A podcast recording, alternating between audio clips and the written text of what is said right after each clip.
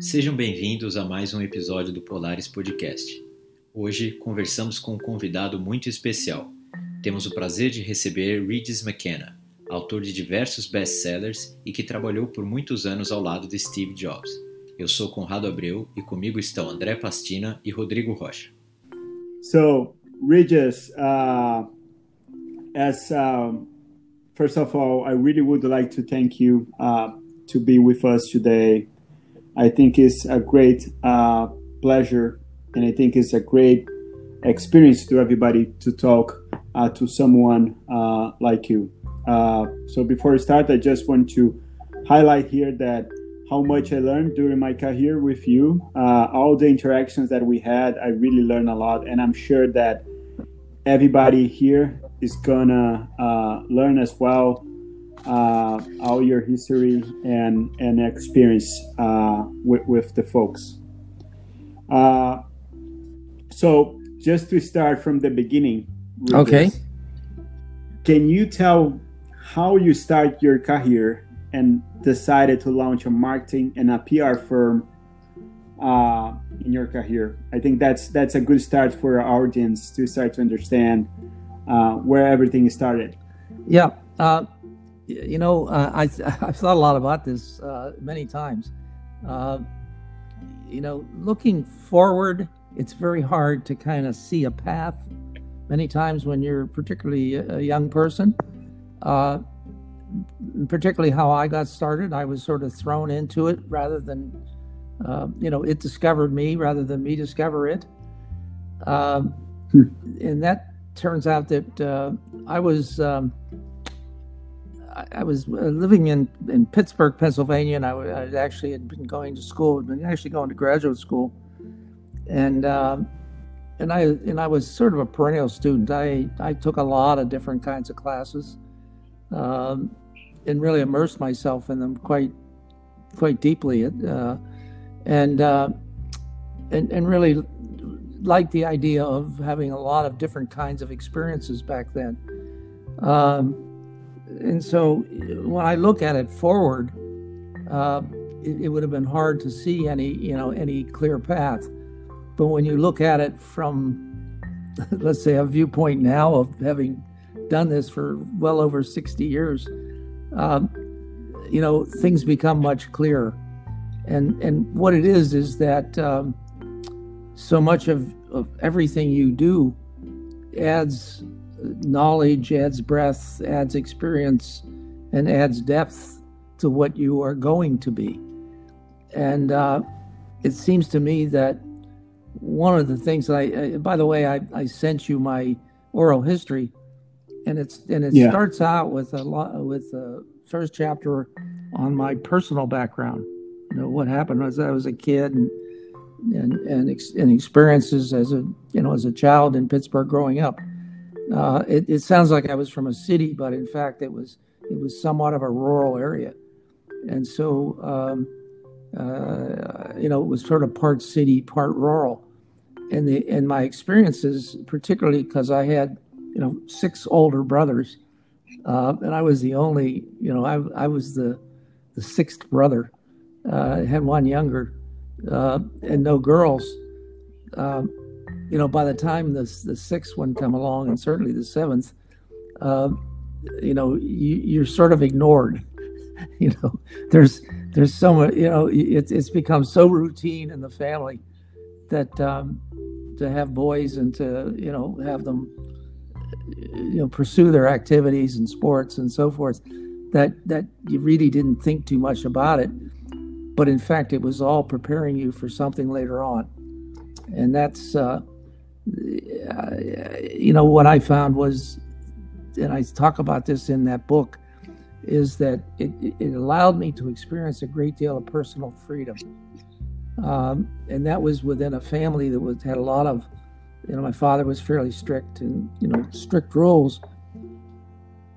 But for me, I found a tremendous amount of freedom because I could sort of go out and explore the world on my own very, very early and it may sound weird, but when I was four or five, I was out wandering in the in the woods and wandering in the neighborhood, and uh, wandering everywhere I could. and uh, and it seems to me that enjoying that freedom uh, was something that uh, certainly it gave me enough experience to say, I, I or confidence to say I can do this on my own, and uh, and and have. I mean, you know, I've continued to, let's say, you know, I used to like to hike as a kid. Uh, out into the out along on railroad tracks or on into the woods or places like that, and certainly I enjoyed that as I got older. Uh, I took many many you know uh, trips through the Sierras, through the Rocky Mountains, uh, through Europe, through other places, through Canada, uh, Alaska, you know, British Columbia, uh, you know, doing photography.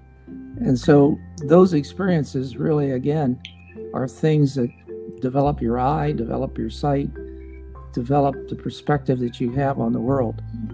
Now, how I got started was um, I was, uh, you know, uh, work. I was going to school. Uh, I, I got an offer of a job to work as a for a publisher. It was an electronics publisher that published about five or six electronic magazines, and uh, and they published books and so forth. And they needed they wanted someone to work for the publisher to kind of be his assistant and to learn the ropes of publishing. And so, you know, I started fairly early, you know, at, at, at the side of Mr. Rimbach, who was uh, who was the publisher and founder of this these technical magazines. He was a very bright guy, very smart. Um, these were what what eventually went on to become automation technologies that uh, that they focused on. So, you know, um, and in fact, he is considered the founder of, of the Automation Society, which became artificial intelligence and machine learning.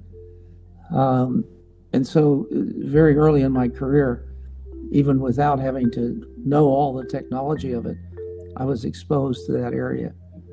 And uh, and so uh, they he thought uh, I, I got along very well with him. I went to Philadelphia for a for a, a brief training course uh, in in sales, and um, while we were there, I got a call from a um, on a Sunday afternoon, and he asked if I would like to move to California. And I, you know, um, we were just married. I had one child, little baby boy. Um, my wife was there, and and uh, I uh, I covered the phone up with my hand and I said, Diane, would you like to move to California? And uh, we had she'd never been outside of Pennsylvania, uh, and I hadn't, for that matter, very much either. And um, um, she said, "Why not?" So we, you know, a couple weeks later, we were on a plane to California. Uh, we I opened a publishing office out here on the West Coast, and um, and uh, you know, and, and that enabled me to, uh, because it was electronics, it enabled me to call on all the technology companies out here.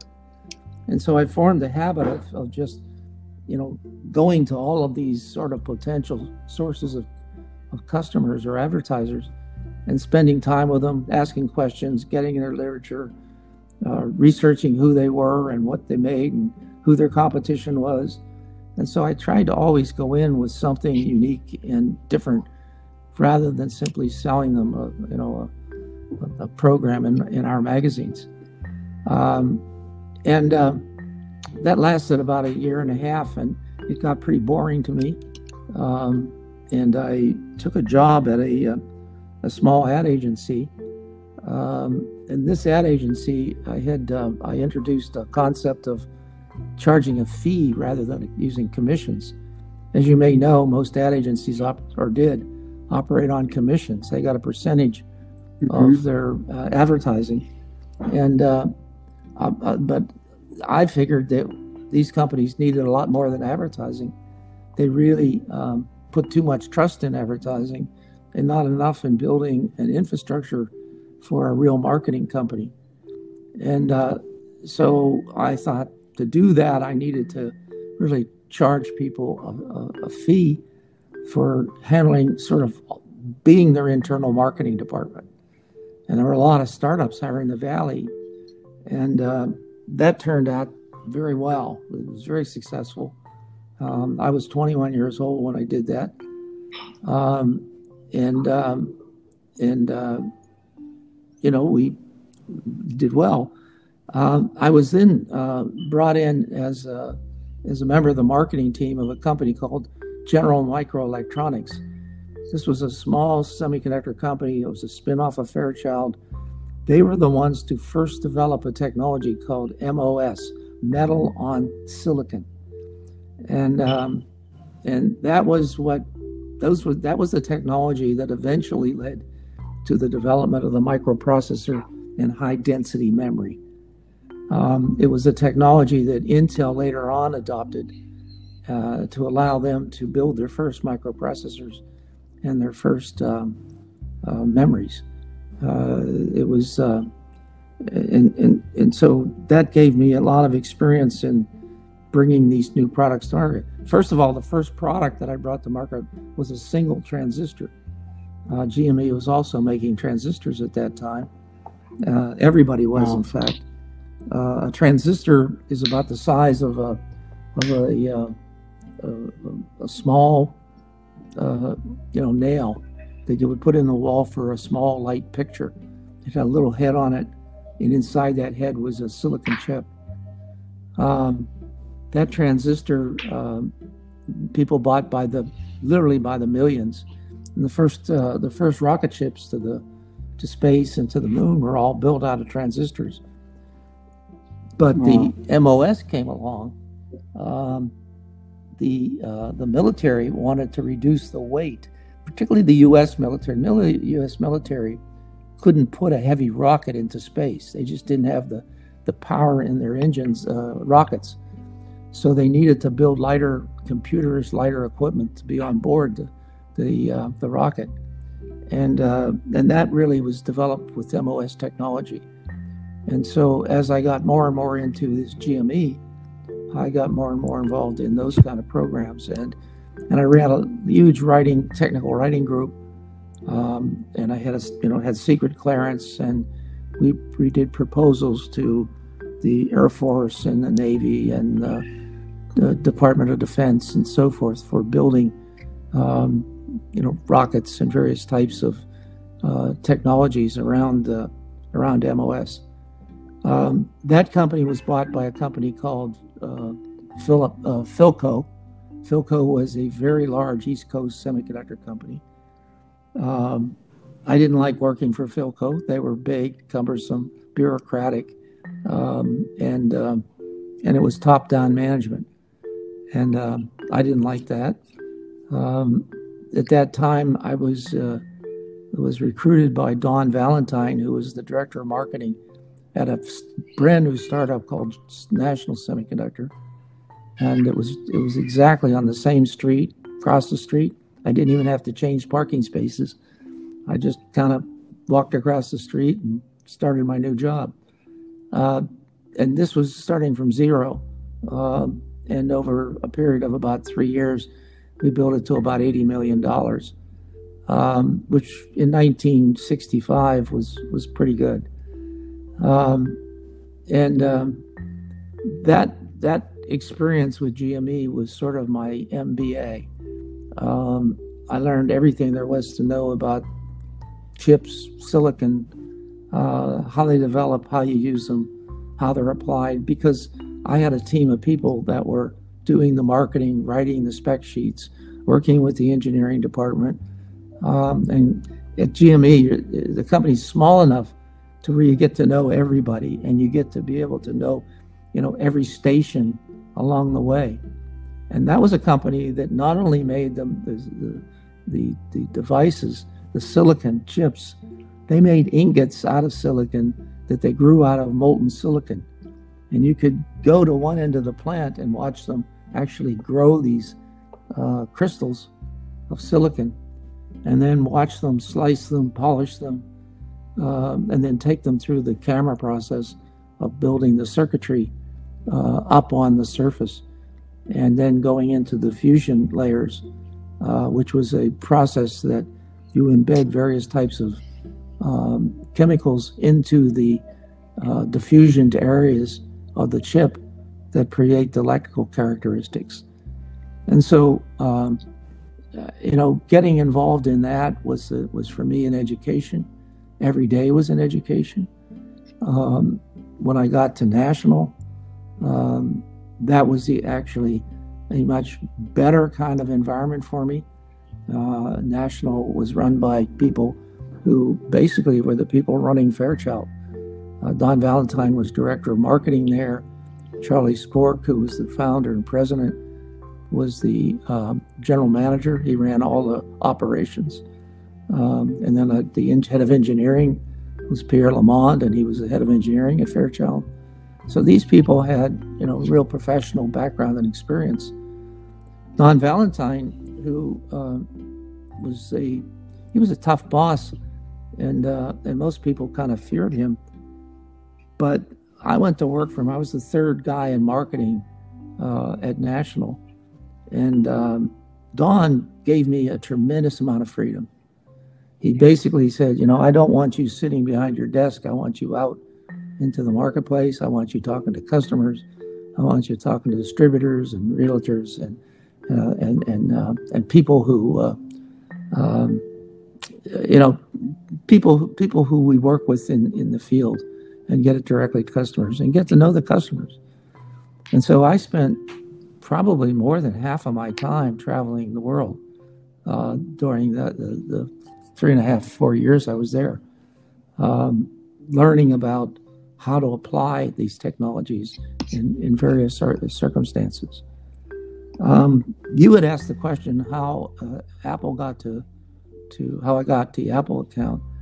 Um, the the, uh, the the the the Intel account was uh, was came first. It came almost 10 years earlier than, than Apple. And of course, it was the microprocessor that created Apple. If it wasn't for the microprocessor, you wouldn't have Apple. And so Steve had called Intel and asked them who does their out, their outside marketing, and uh, and they introduced them to me, and that's how we got started.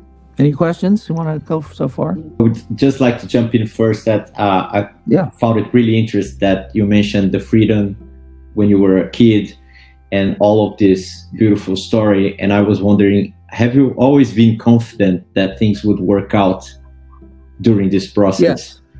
Yes. Yes.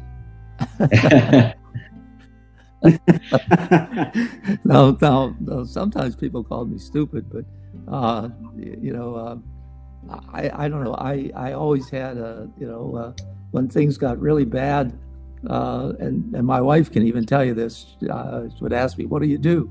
And I said, you put one foot in front of the other, just keep going, you know, and, um, uh, you know, until you get it solved. And um, that came from just, you know, actually learning from a lot of really, really talented people. And, um, and then getting on your own um, I spent, I probably, I can't tell you how many hours or weeks or days I spent, for example, traveling uh, through every country in Europe and Asia, just uh, meeting with people, talking to people, going on my own. Um, and I was doing it on my own. I was didn't have, you know, teams of people with me. Um, but then once I got there, for example, uh, with Intel, they had a European operation, and I got to know those people very, very well. Um, and some of those people who were at Intel actually um, joined Apple later on. So, um, you know, it, it, it, it's a much smaller world when you get inside these, these sort of uh, highly specialized technical area. Everybody knows everybody. Everybody knows the companies in the business, and uh, and the and you know which people are talented and which aren't. Uh, so it's um, it's a it, it may sound like a confusing world, but quite frankly, it's uh, it, it, to me it's a it's a compact way of um, of educating oneself, um, assuming that you have an insatiable attitude or ad, uh, amplitude for um, for exploring new things. Awesome, uh, Regis. Um, how was the challenge to educate the market to something new that was coming? Uh, I mean the the Apple personal computer for, for yeah. Instance. Yeah, well, one of the questions was uh, uh, about that was this whole idea of uh, how do you how do you sell something uh, first time. And um, and I we I think my company over you know whether it's 50, 60 years, um, we introduced more first time technologies. I mean the list is about 20 to 30 different truly innovative products, products that didn't exist before. And and the, and when you think about it, the personal computer did not exist before. There was nothing quite like it on the marketplace. Uh, people compared it to you know stereo equipment. It wasn't a stereo equipment. You didn't have to learn how to use a stereo equipment. It wasn't a TV set. It, you know you just pushed a button and it was on. Uh, the computer, the early computers, particularly the Apple II, it really did require you to have some basic skills and knowledge. Um, and to do a bit of programming. And uh, that required, I think, a demonstration. It, it, it, it, it was sort of, uh, uh, you know, sort of like, um, uh, you know, in, in, if you gave people a reference to something, um, it's like a radio. Well, what is it? Well, it's it's a Sony um, uh, compact radio you know, well, yes, but it's still a radio, and you still could figure it out, and there still was only a, really a few knobs and buttons on it. But the microprocessor was a whole different engine, and uh, and the difference was this, and it was significant. It changed it changed the world literally. Uh, the microprocessor uh, required something. Uh, engineers design products by building circuit cards. Um, they, they would first lay out a schematic, uh, electrical diagram, and then a schematic of what that would look like if you laid it out on a circuit card. Uh, they draw those, uh, and then they go about finding the components they want uh, transistors, resistors, uh, um, and so forth, and capacitors and other types of devices that you put on that circuit card to, to make a functioning subsystem. And the microprocessor was different. You didn't pick components at all. You you might it was software. You programmed it. So engineers had to go from actually figuring out what components to use to actually learning programming. And that was that significantly changed. Now think about that. If you had to sit at a workbench with technicians helping you reconstruct circuit card after circuit card after circuit card. When one didn't work or one failed or, or whatever, you kept rebuilding it and rebuilding it. Or sit down at a computer and type out the software and then run it through a, a, a simulator and see what, uh, what you've got. It, it's a much different process, and it means that products come to market faster, they come to market cheaper. You don't need tons of people to build it because it's it's all programmable. Uh, you can change it on the fly. You can change it when it's in the field. This is why you know you constantly are upgrading your computer. You're not taking it in to have it redone. Um, that was a revolution, uh, and and it changed. It really changed the way people make products, particularly technology products, and um, and that's that is really why the microprocessor took off uh, was the way in which it processed data. Um, now that was that was really significant, and uh, and of course then Intel also had the memory, the first memory chip. They had the first uh, uh electrically programmable uh, chip uh, memory. they had Intel was one of the most prolific technical companies I've ever seen. we would do hundreds of products a year for them, hundreds of projects. Um, and and, uh, and we, I don't know how many people we had, but at one point we probably had 20 or 30 people working on Intel around the world. Around the world. Wow. Um, and and what was nice about Intel is that they treated us uh, like part of their team. They didn't, uh, you know, they, they they didn't see us as vendors. They didn't see us as outside people. Um, they saw us as part of the team. And in fact, um, when Andy Grove selected his teams, for example, uh, they had a crush program in 1979 that um, that was set out to uh, essentially uh, be superior to Motorola's microprocessor chips. Um, we we helped head up that program, and uh, and I was the only outside non-Intel employee to sit on the management of that board, and um, you know so they included us in very key kind of positions in the company. I think that's extremely rare for for sort of a marketing company to come in and have those positions. Still doesn't happen today. Um, they generally are considered vendors. Um, Apple uh, did the same thing. Uh, when Steve Jobs uh, came in to see me, I did have some some problems with he and Wozniak. Uh, I actually threw them out the first time they came in. Um, Wozniak had an article that he wanted to get published in Byte magazine, and it was a very technical article. And I told I thought that it had to be less technical and more to the common person um, and told him I had to rewrite his article, and he didn't like that. So, so, so I told him, to, you know, and technical people don't want anybody touching anything that they do, and and yet they're they're lousy writers. Right. I mean, they're they're terrible writers, but on the other hand, they want to write, and um, and uh, but uh, so Steve called me back after they left, and we got Steve and I got along very very well, and I said, you know, you're not going to. Uh, you know, you're not going to be successful unless you put together a whole program, and this it involves every aspect of the company. And um, and Steve liked that, and we set about doing that, and it ended up, you know, Apple is a is truly a marketing company today. That's that's true, and uh, and and that's a great link for for for my my next question. I know how much you you were you were behind uh, from the creation of the logo uh, as well uh, the Apple that we we know today. Can you tell uh, a little bit about the story behind that? Yeah, the, that the, come? the, when Apple started, um, you know, we thought they had to revise everything, and I spent a lot of time thinking about that at the time.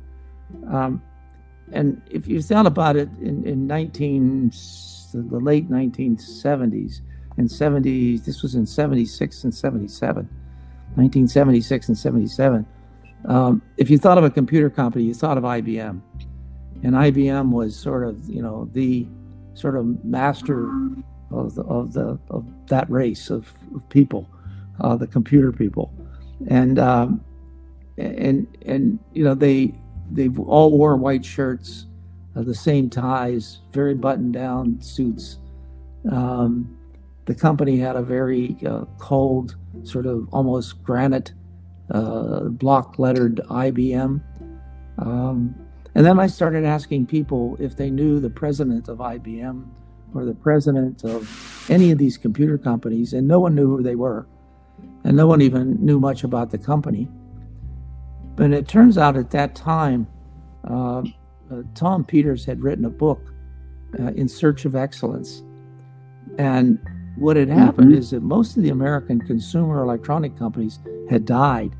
They had been essentially defeated by the Asian uh, comp- um, technology companies, Sony and others, who came out with just better products and and cheaper products.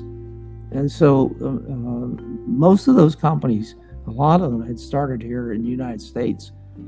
But um, there was a company called Ampex that made the first tape recorders and tape drives, big company here in California.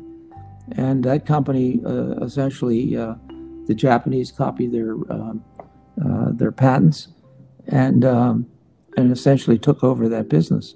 So companies were dying that, that tried to take on any kind of global role, competing with lower cost Asian manufacturers. But what what is essentially that meant that uh, you know you had to build products that were not only better and cheaper, um, but essentially created a, a, premium by being better. So to create this sort of story, which is what we did, uh, the story was, you know, two college dropouts. Uh, when all of the other people, you go to IBM, everybody's a, you know, a PhD in something. Um, every one of them are from, you know, Harvard, Yale, Wharton, the big schools. Um, and um, and here are two young kids um, that are essentially starting a new company, and nobody quite knew what a what a personal computer was at the time. But quite frankly, um, we spent an enormous amount of time educating the educators. Um, I hired um, I, I hired a, a, bunch of technical writers. We uh, we would sort of farm those writers out to Intel and Apple, and and in fact we you know we had 60, 70 clients. So you know, client uh, to write articles for those clients. Remember, this was an era when they didn't have um, the internet. They didn't have electronic communications. You, you read magazines, right. and, and the engineers read magazines to see how they should design things. And so you you had to essentially write these articles time after time explaining what the benefit was, how to use them, and so forth. And you had to have actually a lot of workshops across the country um, trade shows, workshops. Uh, we set up rooms filled with uh, Apple computers and had people come in and sit at those computers and would train them uh, how to use them. You know, doing doing that, uh, it, it, sounds like it's time consuming, but you have no other choice because if you if you have something that uh, that you've never seen before and don't know what it's used for, you've got to learn what it is and what benefit it can be. I mean, uh, and so, you know, the most people relied on other people to give them advice. Uh, the most common question asked during the early 80s was, What personal computer should I buy? Everybody would ask other friends of that. And so it became a reference product. And a reference product meant that they needed more security to buy it than to simply buy it, uh, you know, off, over the counter or to buy it from an ad. Um, they both basically bought it from friends that had recommended it, uh, from articles they read in detail how to use it um, and how to implement it. And um, that that was also in the, the the microprocessor in the PC changed. They changed the, for example, every editor now had a PC at his desk. Um, you know, and so they started mm-hmm. using them, and uh, that's the first time because most most editors wouldn't couldn't you know you could show them a chip and that was kind of interesting. It's a little you, you drop it on the floor and you'd lose it. You know it was one of these things that didn't really have much to demonstrate. But but when you put a personal computer on their desk and you show them how to use it suddenly it, it all starts making sense. And the and so many of the today's pundits in the computer industry and on magazines are former editors. Uh, I know one who was a sports editor. He's now the electronic editor. they they became experts because they hmm. became right once they had it on their desk. now they become experts, and so they instead of uh, us asking them for what they people should do, they started essentially telling people what they should do, and um, but that means you have to stay very close to uh, to the media. Uh, one another thing I did was to get to know the media really, really well. Um, I spent uh, again so much of my time uh, in New York City. I would go back there on my own. I spent my own nickel. I would go visit all these editors. I took them to lunch, took them to dinner, uh, spent time at their homes, got to know their families. Um, uh, you know, we went to plays together, um, and uh, and and I can tell you that uh, uh, the Wall Street Journal, the editor of the Wall Street Journal, used to even invite me into his uh, inner circles where the news people decided what stories they were going to pick for the next day.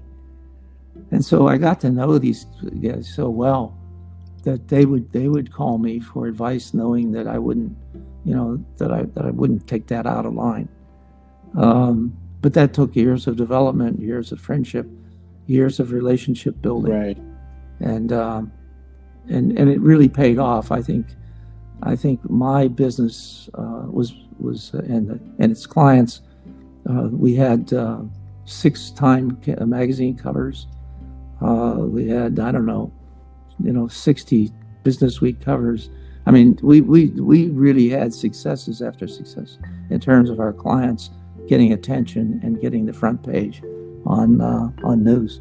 Right. So, uh, and, and just as a consequence of, uh, of this, I know it's more like curiosity as well uh, on the on the on the advertising that you guys did in 1984. That is a great advert, uh, movie that you guys did that shocked the world. And you mentioned about uh, the way IBM used to work. Everybody using the same same same type of uh, of uh, of a jacket, tie, and everything. Uh, but Apple was totally different. That that ad was done by Jay Chiat. It was Chiat Day was the name of the ad agency. They were in Los Angeles. Jay Chiat was uh, was a super creative, erudite sort of person. Um, very successful. Um, he was when I was at National and GME. I hired him as my agency. So Jay became a very close friend of mine, and uh, when I started my business, um, uh, I used to actually show him, you know, all the work we were doing, and get his feedback, uh, you know, three or four times a year. And so Jay and I remained good friends. We remained, uh, you know, we co-invested in tech companies together. Uh, so he was a very, very good friend of mine. Now, what happened as we went along, uh, it becomes very, very hard in a place like Palo Alto, where we were located. It's not the mecca of advertising. It's certainly the mecca for software and engineering.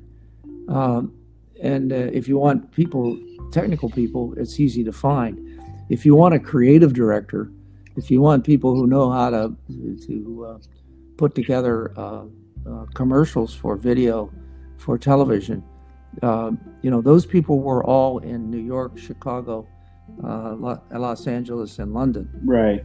And and Jay Chiat opened offices in in New York and London, as well as Los Angeles, and and so when I found that it was so hard to find these people.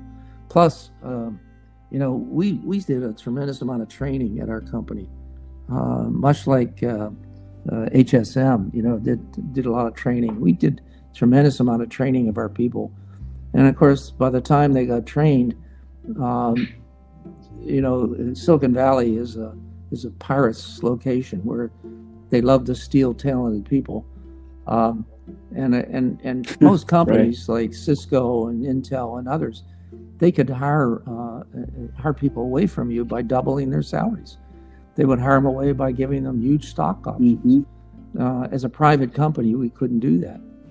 We couldn't uh, we couldn't pay them more than other people uh, because that would not be fair, and um, and we certainly couldn't. Um, could, we didn't have uh, basically it was a, a privately held company so it, we, we didn't have the same thing as a stock option. And uh, we weren't we wouldn't go public, um, at least not for many years uh, forward. So um, I talked to Jay about this actually, and uh, we met actually at an airport and had conversations about it.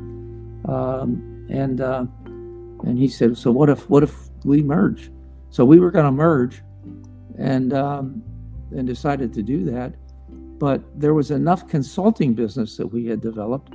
We had developed quite a sizable consulting operation as well um, uh, as the uh, graphics department. So I said, no, I'm going to sell you the graphics group, um, which is what I did, and um, and I'm going to keep the rest. And so that's we did that, and uh, and Jay and I remained very close friends. We continued to invest uh, together, uh, and and we actually were on boards together. So he uh, he passed away unfortunately about seven or eight years ago.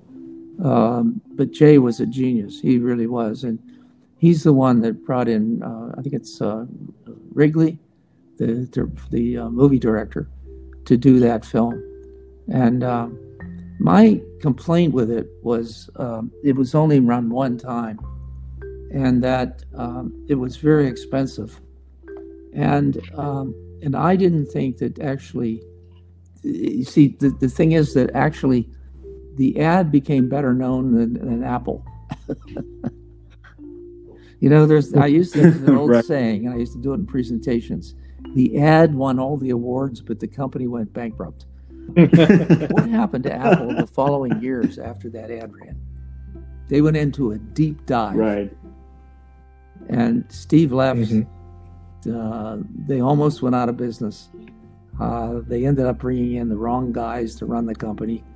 Um, and Apple went through, you know, six, seven years of decline. I mean, real big financial decline. And um, so the ad didn't, you know, it, it, it certainly was a great creative piece. It won a lot of awards, um, but the company didn't get many benefits from it. Um, and and you can you can claim that well they they showed that it was Apple, and that's true. It it, it did give the highlight of Apple, and Steve continued to do that uh, when he came back. He continued to look for these kind of one piece messages that he could put out there. Uh, but in fact, uh, what built Apple was largely its uh, um, you know its its reputation and uh, and it, and and it, it it certainly was on I mean, it, Apple was on Time's cover about six or seven times, um, you know, and it, it, was on most of the business and, and entertainment magazines constantly. We couldn't keep enough people to to uh, to do the work for Apple on its uh, on the demands for people to write articles and get exposure. It, it really it, it really was a phenomenon, and uh, it, you know it, it changed everything. Right. Yeah. So, Regis, uh, what was the biggest challenge on your career? Uh, there's a probably couple. One was um, um, for me, it was uh, really being able to manage all the diverse things that I'm interested in. you know, I, I uh, just to give you some idea, I've been putting together some of my archives I gave 20, 25 boxes, mm-hmm. you know, big cartons of, of uh, boxes of material to the computer museum. I gave uh, over 20 boxes to uh, Stanford University. I have notebooks going back till 1970, uh, uh, detailed notebooks. So all the meetings in Apple, all of the board meetings, all the, uh, the management meetings at Intel are in there. Um, details of all the companies. Um, and those books, uh, you know, I don't know, maybe 200 of them that we've scanned them. They're uh, they were part of uh, what I used to do that journal that's there. Um, so it's really continuing to figure out my priorities. Um, and one of these days, I, I should retire. and uh, Regis, you mentioned a little bit uh, before about um, the Silicon Valley. Um, yes. And I imagine that you feel part of this history. And do you believe that you were um, one of the main personalities behind the whole uh, environment that we know today, that is the Silicon Valley? Well, the San Jose Mercury News uh, picked me as one of those people. uh, as one of the people who made Silicon Valley what it is today. I don't know if that's good or bad. You know, I think a lot of it had to do with just being sort of here at the so early. You know, um, there was really just the whole thing was just getting started when I arrived. Um, when you think I worked on a transistor, and I wish I could show you a transistor because it's uh, you, you got to have, have some idea of what is today. A transistor is a single sort of function device. It's very, very small. It's smaller than your finger, your little fingernail. Um, and today, the my Apple Watch has uh, uh, eight billion transistors in it. Um, wow! You know, I started selling single transistors, um, and and when you think about that change, to where you can now put uh, all of the information you'd ever want to know on something, you know, the size of your thumbnail. Um, that's pretty spectacular, and that's dramatic technological changes that you don't see that go on all the time. And it's really uh, it's it's on that that infrastructure that everything's built on.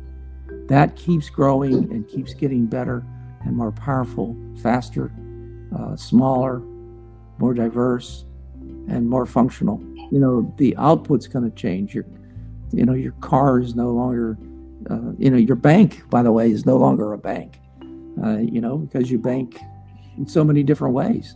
Um, you know, a, a, a, little kiosk on the street corner becomes your bank, um, and uh, and your car becomes an information source now.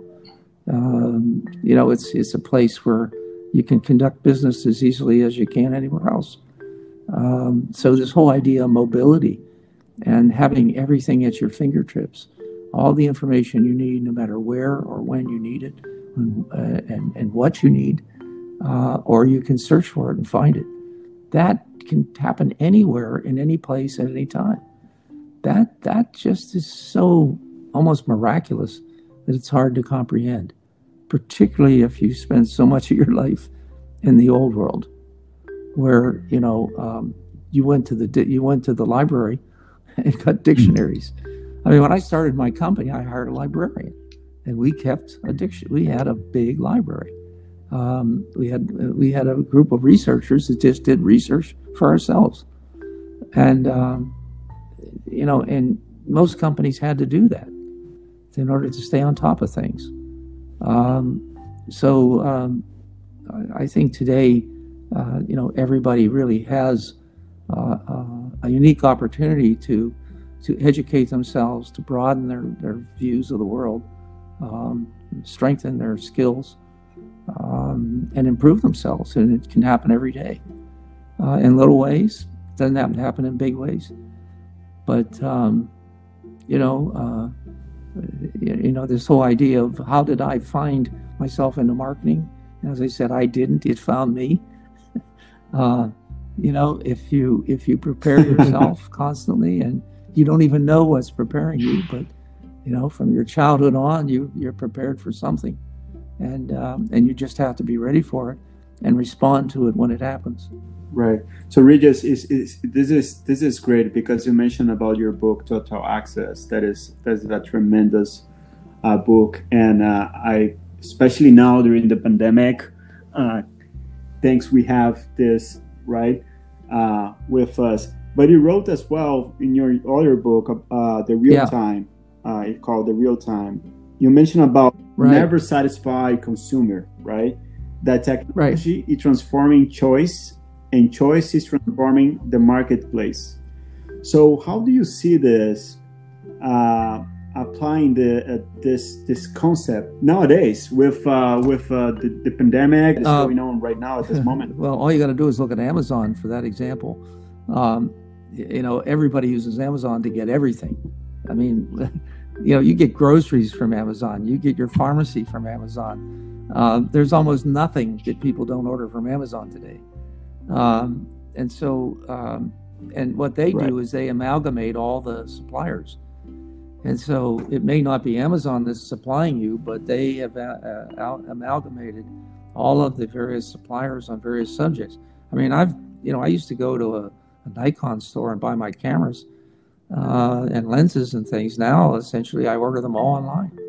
And uh, and Amazon, uh, by the way, is a prime dealer for for Nikon, and so I get, you know, they they have they have first time releases from Nikon, and um, let me let me just quickly go. and I'll try to get this done fast. Is um, how this works.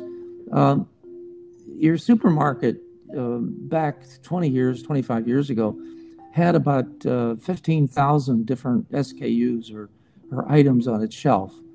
Um, you know, it, it, wasn't limited, but it, it certainly wasn't as prolific.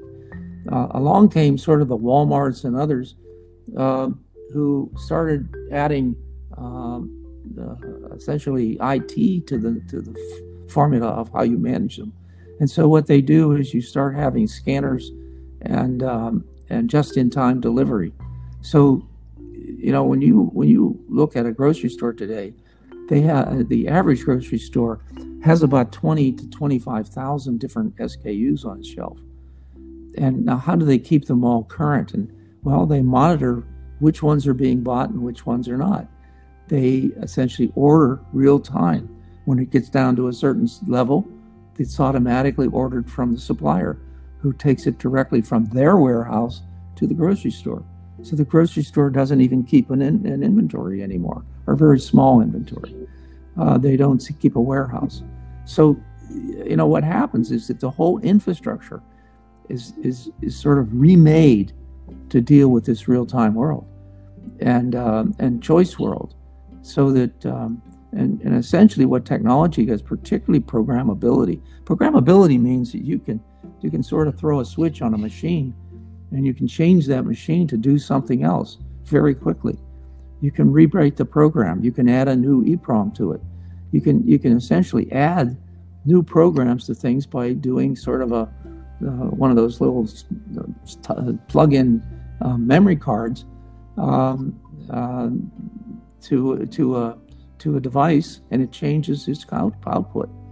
Um, and uh, it, it, it, it's so phenomenally uh, uh, useful in, in its diversity is that you think you can do just about anything with that. So when you start thinking about, um, uh, you know, um, Tom Peters said it in his book, by the way. He said, We will soon see the day when diversity costs no more than uniformity. And, uh, and so, you know, that's essentially right. what happens today. You don't have to pay for um, a, a custom product anymore. You can get the variety you want, and custom variety actually sort of equals customization. So, you know, you have uh, of any particular cereal, you may have you know 150 different types of cereal on the shelves, um, and um, and that's choice, and that's your freedom to choose what you like and what you want. Um, it, um, it, it, it's it's changed so radically since when I was a kid, when um, you know these grocery stores were family owned, and they could only keep uh, on the shelves what they could afford to inventory and um, and usually it was pretty limited because they were, you know, mom and pop shops. Right. No, that's that's uh, that's great. Oh and yeah. The is becoming yeah. very dynamic as yeah. well. So, yeah. So that that's great. So Regis, I know that you do something that I like to do as well, but I really would like to understand a little bit why you do this. I know that you take notes. Uh, you mentioned about your archives as well. So I remember uh, probably uh, 10 years ago, we had this conversation, and you mentioned to me something really interesting that you take notes and you, you go back and see the notes as well. And with yeah. that, you can start to connect the dots, right? Can you explain a little bit how you how you do that? How is your uh, how did you learn to do this, and how you you do this because this is something that really can help people to start to put ideas on paper. Well, actually, I started in college. I, I, I, I dare say you could probably take my notebooks from college and publish them. Um, they're really, really well done. I mean, I don't mean that to brag. I mean, I would redo them when I went home. I would write the notes in the classroom and then go home and rewrite them so that they were clear and concise and I could read wow. them uh, more clearly. So I have uh, a lot of my college textbooks, that are notebooks rather, that are still, uh, you know, 50, 60, 100 pages of, uh, of notes. And it's largely if a subject is fairly complex, which technology is, um, it, you know, and you're not as familiar with all the terminology and, um, and you need to refer back to it anyway, then it, then keeping a notebook enables you to do that um, it enables you to go back and look at um, and analyze um, what the meeting was about, what the subject was about. And this is where they say, you know, ask any questions in meetings because those questions become important, uh, particularly for people who don't uh, really quite understand or comprehend what the what the mission and the goals are. Um, you can you you know you can you can iterate that stuff in pretty detailed writing. Um, and and and uh, my notebooks aren't always that clear, but they're fairly clear. And not only that, but I kept a lot of personal stuff in those notebooks. Um, Steve Jobs would call me on the average about once a week, uh, over the, um, even after I know was long over doing work for him. Um, he would call and we'd chat on the phone, and so I would I would actually take down notes on our conversations. And um, and for example, I have uh, uh, he called me. Uh, this was in 1998 when he first uh, he went he went to Apple and he talked to Gil Amelio, who was then the president, and he had just sold them his his uh, operating system from Next, and um, and he you know he thought he it would give him an entree to to go back into Apple, and they he said uh, to me you know he was really disappointed. He said, you know they didn't offer me a job, they didn't offer me to do any consulting. Um, he said the the whole place is run by PR people. Um, he um, he he was he, he really uh, felt they didn't really know what they were doing and um, and so I, you know, fairly long page of notes on that. And then about four or five months later, he calls me and uh, he says, uh, "So what do you think of my new board of directors?" so between though the one in which they sort of didn't want any of his help, to where he took over the company, it was just a matter of months. Uh, now he didn't have any stock in the company. He didn't own a portion of the company he basically went in and was able to get the people to agree with him, particularly the right people on the board. There were a couple of people on the board who I felt they felt they right. needed to bring him back in. The company was just about bankrupt. They had two weeks left of cash. Um, these are all things he told me. And um, uh, you know, when he got sick, he called me. When he other, so I have these notes on him, um, and um, then I can cross reference him. I have uh, one of his best friends was a guy named Bill Campbell. Uh, Bill Campbell was the CEO. He was on the board of Apple and, and Google. He was the uh, he was the CEO of Intuit, the software company. Uh, and Bill was a close friend of mine. We were both born and raised in Pittsburgh. Um, and we became very, very close friends in the early 80s when he moved out here. Um, and uh, so Bill and I would we would have dinner about once a month, and I would uh, keep notes storing those. And so he would give me you know his perspective on things, and um, you know I, I it, looking at everybody's perspective, looking at your notes, you really enable you to think through things, come up with better solutions, um, and to uh, and to know what you're missing. That's good. And uh, so, Regis, one question, and this is a curiosity as well, and I'm sure that will help as well the audience. What was the most important uh, advice that you gave to Steve Jobs? You know, you, you sort of worked by projects. Um, I think, um, uh, you know, and I was on all his, you know, I was on, I was the only non employee to be on Apple's executive staff. So I was a member of their management team for uh, from 1983 to 1987 or 88. So I sat in all their management meetings every weekend, every Wednesday, and um, uh, you know, and people who who you know my company reported to didn't didn't sit on that board. Um, you know, the the financial guy didn't sit on that board, and so um, you know, I had a perspective that was uh, that I could help Steve with. Um, I did tell him, you know, a number of times that I felt um, that he had to change, that he had to grow up. Um, uh, I also gave him a lot of examples of what other companies did. I think one of the things you want to you want to try to transition to people or, or transmit to people is um, I had the advantage of working for I don't know literally hundreds of, of startup companies, um, and you know, when I, I would go to a meeting at Intel and sit in their management meetings, and then I go over and sit at an Apple management meeting, and I may go up and sit at a Genentech meeting, or I may go and, and, and speak to a, uh, uh, you know, a Sun Microsystems meeting, or uh, and then later on to an IBM meeting.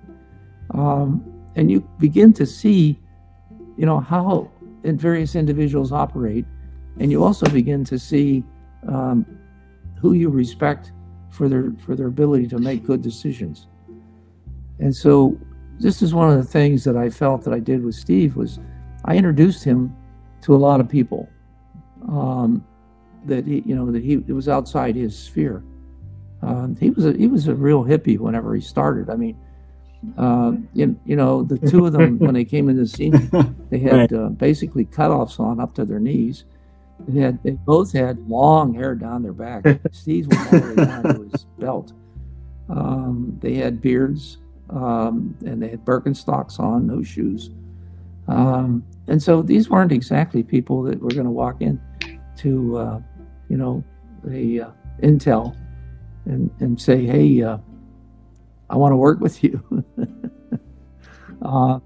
uh, it's it's it's not that not that that counts a lot because it, people see weird people here all the time, but um, um, it's just that they didn't have they didn't have equivalent experience um, in the computer industry to help them make value judgments.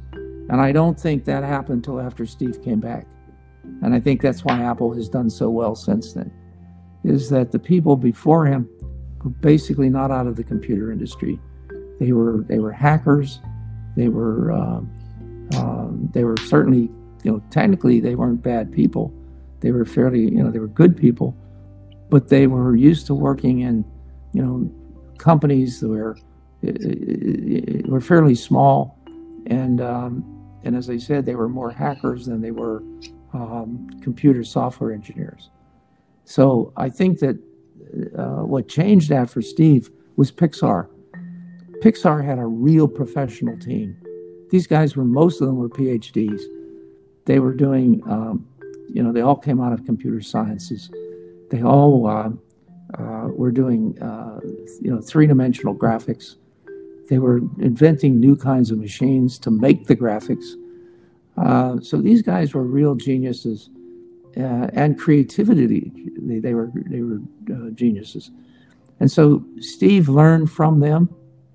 I'm sure they learned from him, but I think um, he saw that these people, these professional people, were putting together a company that was going to have staying power, and that's what Steve really wanted with Apple he wanted to go back in and, and have it be sustained. He didn't necessarily go in and intend to be there the rest of his life. He intended to go in and see if he could put it on a, a firm footing so that it could sustain and be valuable for years to come. Great. That's um, great. Um, Regis, we have a game here at Polaris uh, called The Icebreaker. Can us play? Yeah, absolutely. Uh, okay. Um, when you were a child, uh, what was your biggest dream? I always felt I would move to California. And that turned out to be serendipity. Uh, it's a brief story, but when I was in Philadelphia, um, I was doing some, uh, I did a few lectures uh, even then at, the, um, at a place called St. Joseph's College in Philadelphia. And there was a, a person there uh, in the administration who didn't want me to leave. He wanted me to stay and teach. And um, and, um, you know, I told him, well, I'm, you know, being transferred to the West Coast. So he tried to find me a job. He said, I'm going to find you a job before you leave. And so he called uh, the, the, the, head of marketing uh, at uh, Pepperidge Farms. I don't know if you've heard of that. P E P R I D G E, Pepperidge Farms. It's a it's a well-known cookie. It's a it's a cookie company and they're they're sold everywhere in the United States. They're they're, mm-hmm. they're sort of a Nabisco like a company. Um, in any event, um, I went and I had lunch with the VP of marketing at at um, at this company, and um, and after I told him what I was doing, he said to me, um, uh, "You know what?" He said, "You know what I would do if I were you?" And I said, "What?" He said, "I would move to California." He said, You know, you're young. He said, You're just getting started. If you don't like it, come back. He said, But if you have an opportunity to go out there and see what it's like, he said, I would sure do that. And so um, I think uh, I think he kind of I'd ended up him wanting to do my job and uh, and me stay with his. But um, in any event, uh, his advice was to go to California. Now I did it anyway, but uh, but it was kind of nice because it really did set up the the California move for me, which changed everything. It is so much different than working for an East Coast company. Um, it, it it is, uh, you know, I worked for Philco for a little bit, and um, they are very bureaucratic. um, very hierarchical. Um, you know, if you don't have your stripes, um, you you can't even enter a meeting. Um, you know, it's it, it, it's uh, it's really antiquated management, and it's still still many of those companies are that way. Awesome. And Regis, one question we always ask our guests in our podcast is a movie and book recommendation. So, what would you recommend us? Oh boy, uh, a movie. God, it's been so long since you know I've been in. We've been locked up for eight months.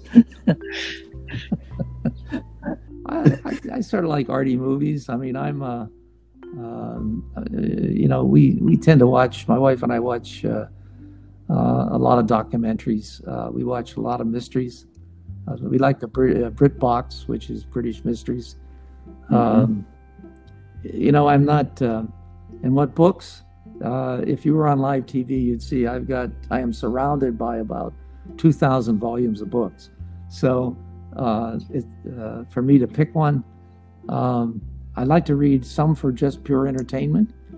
Um, and, um, and as for knowledge, I like to read science. I read a lot of science. Um, I, uh, I, like to read uh, world history.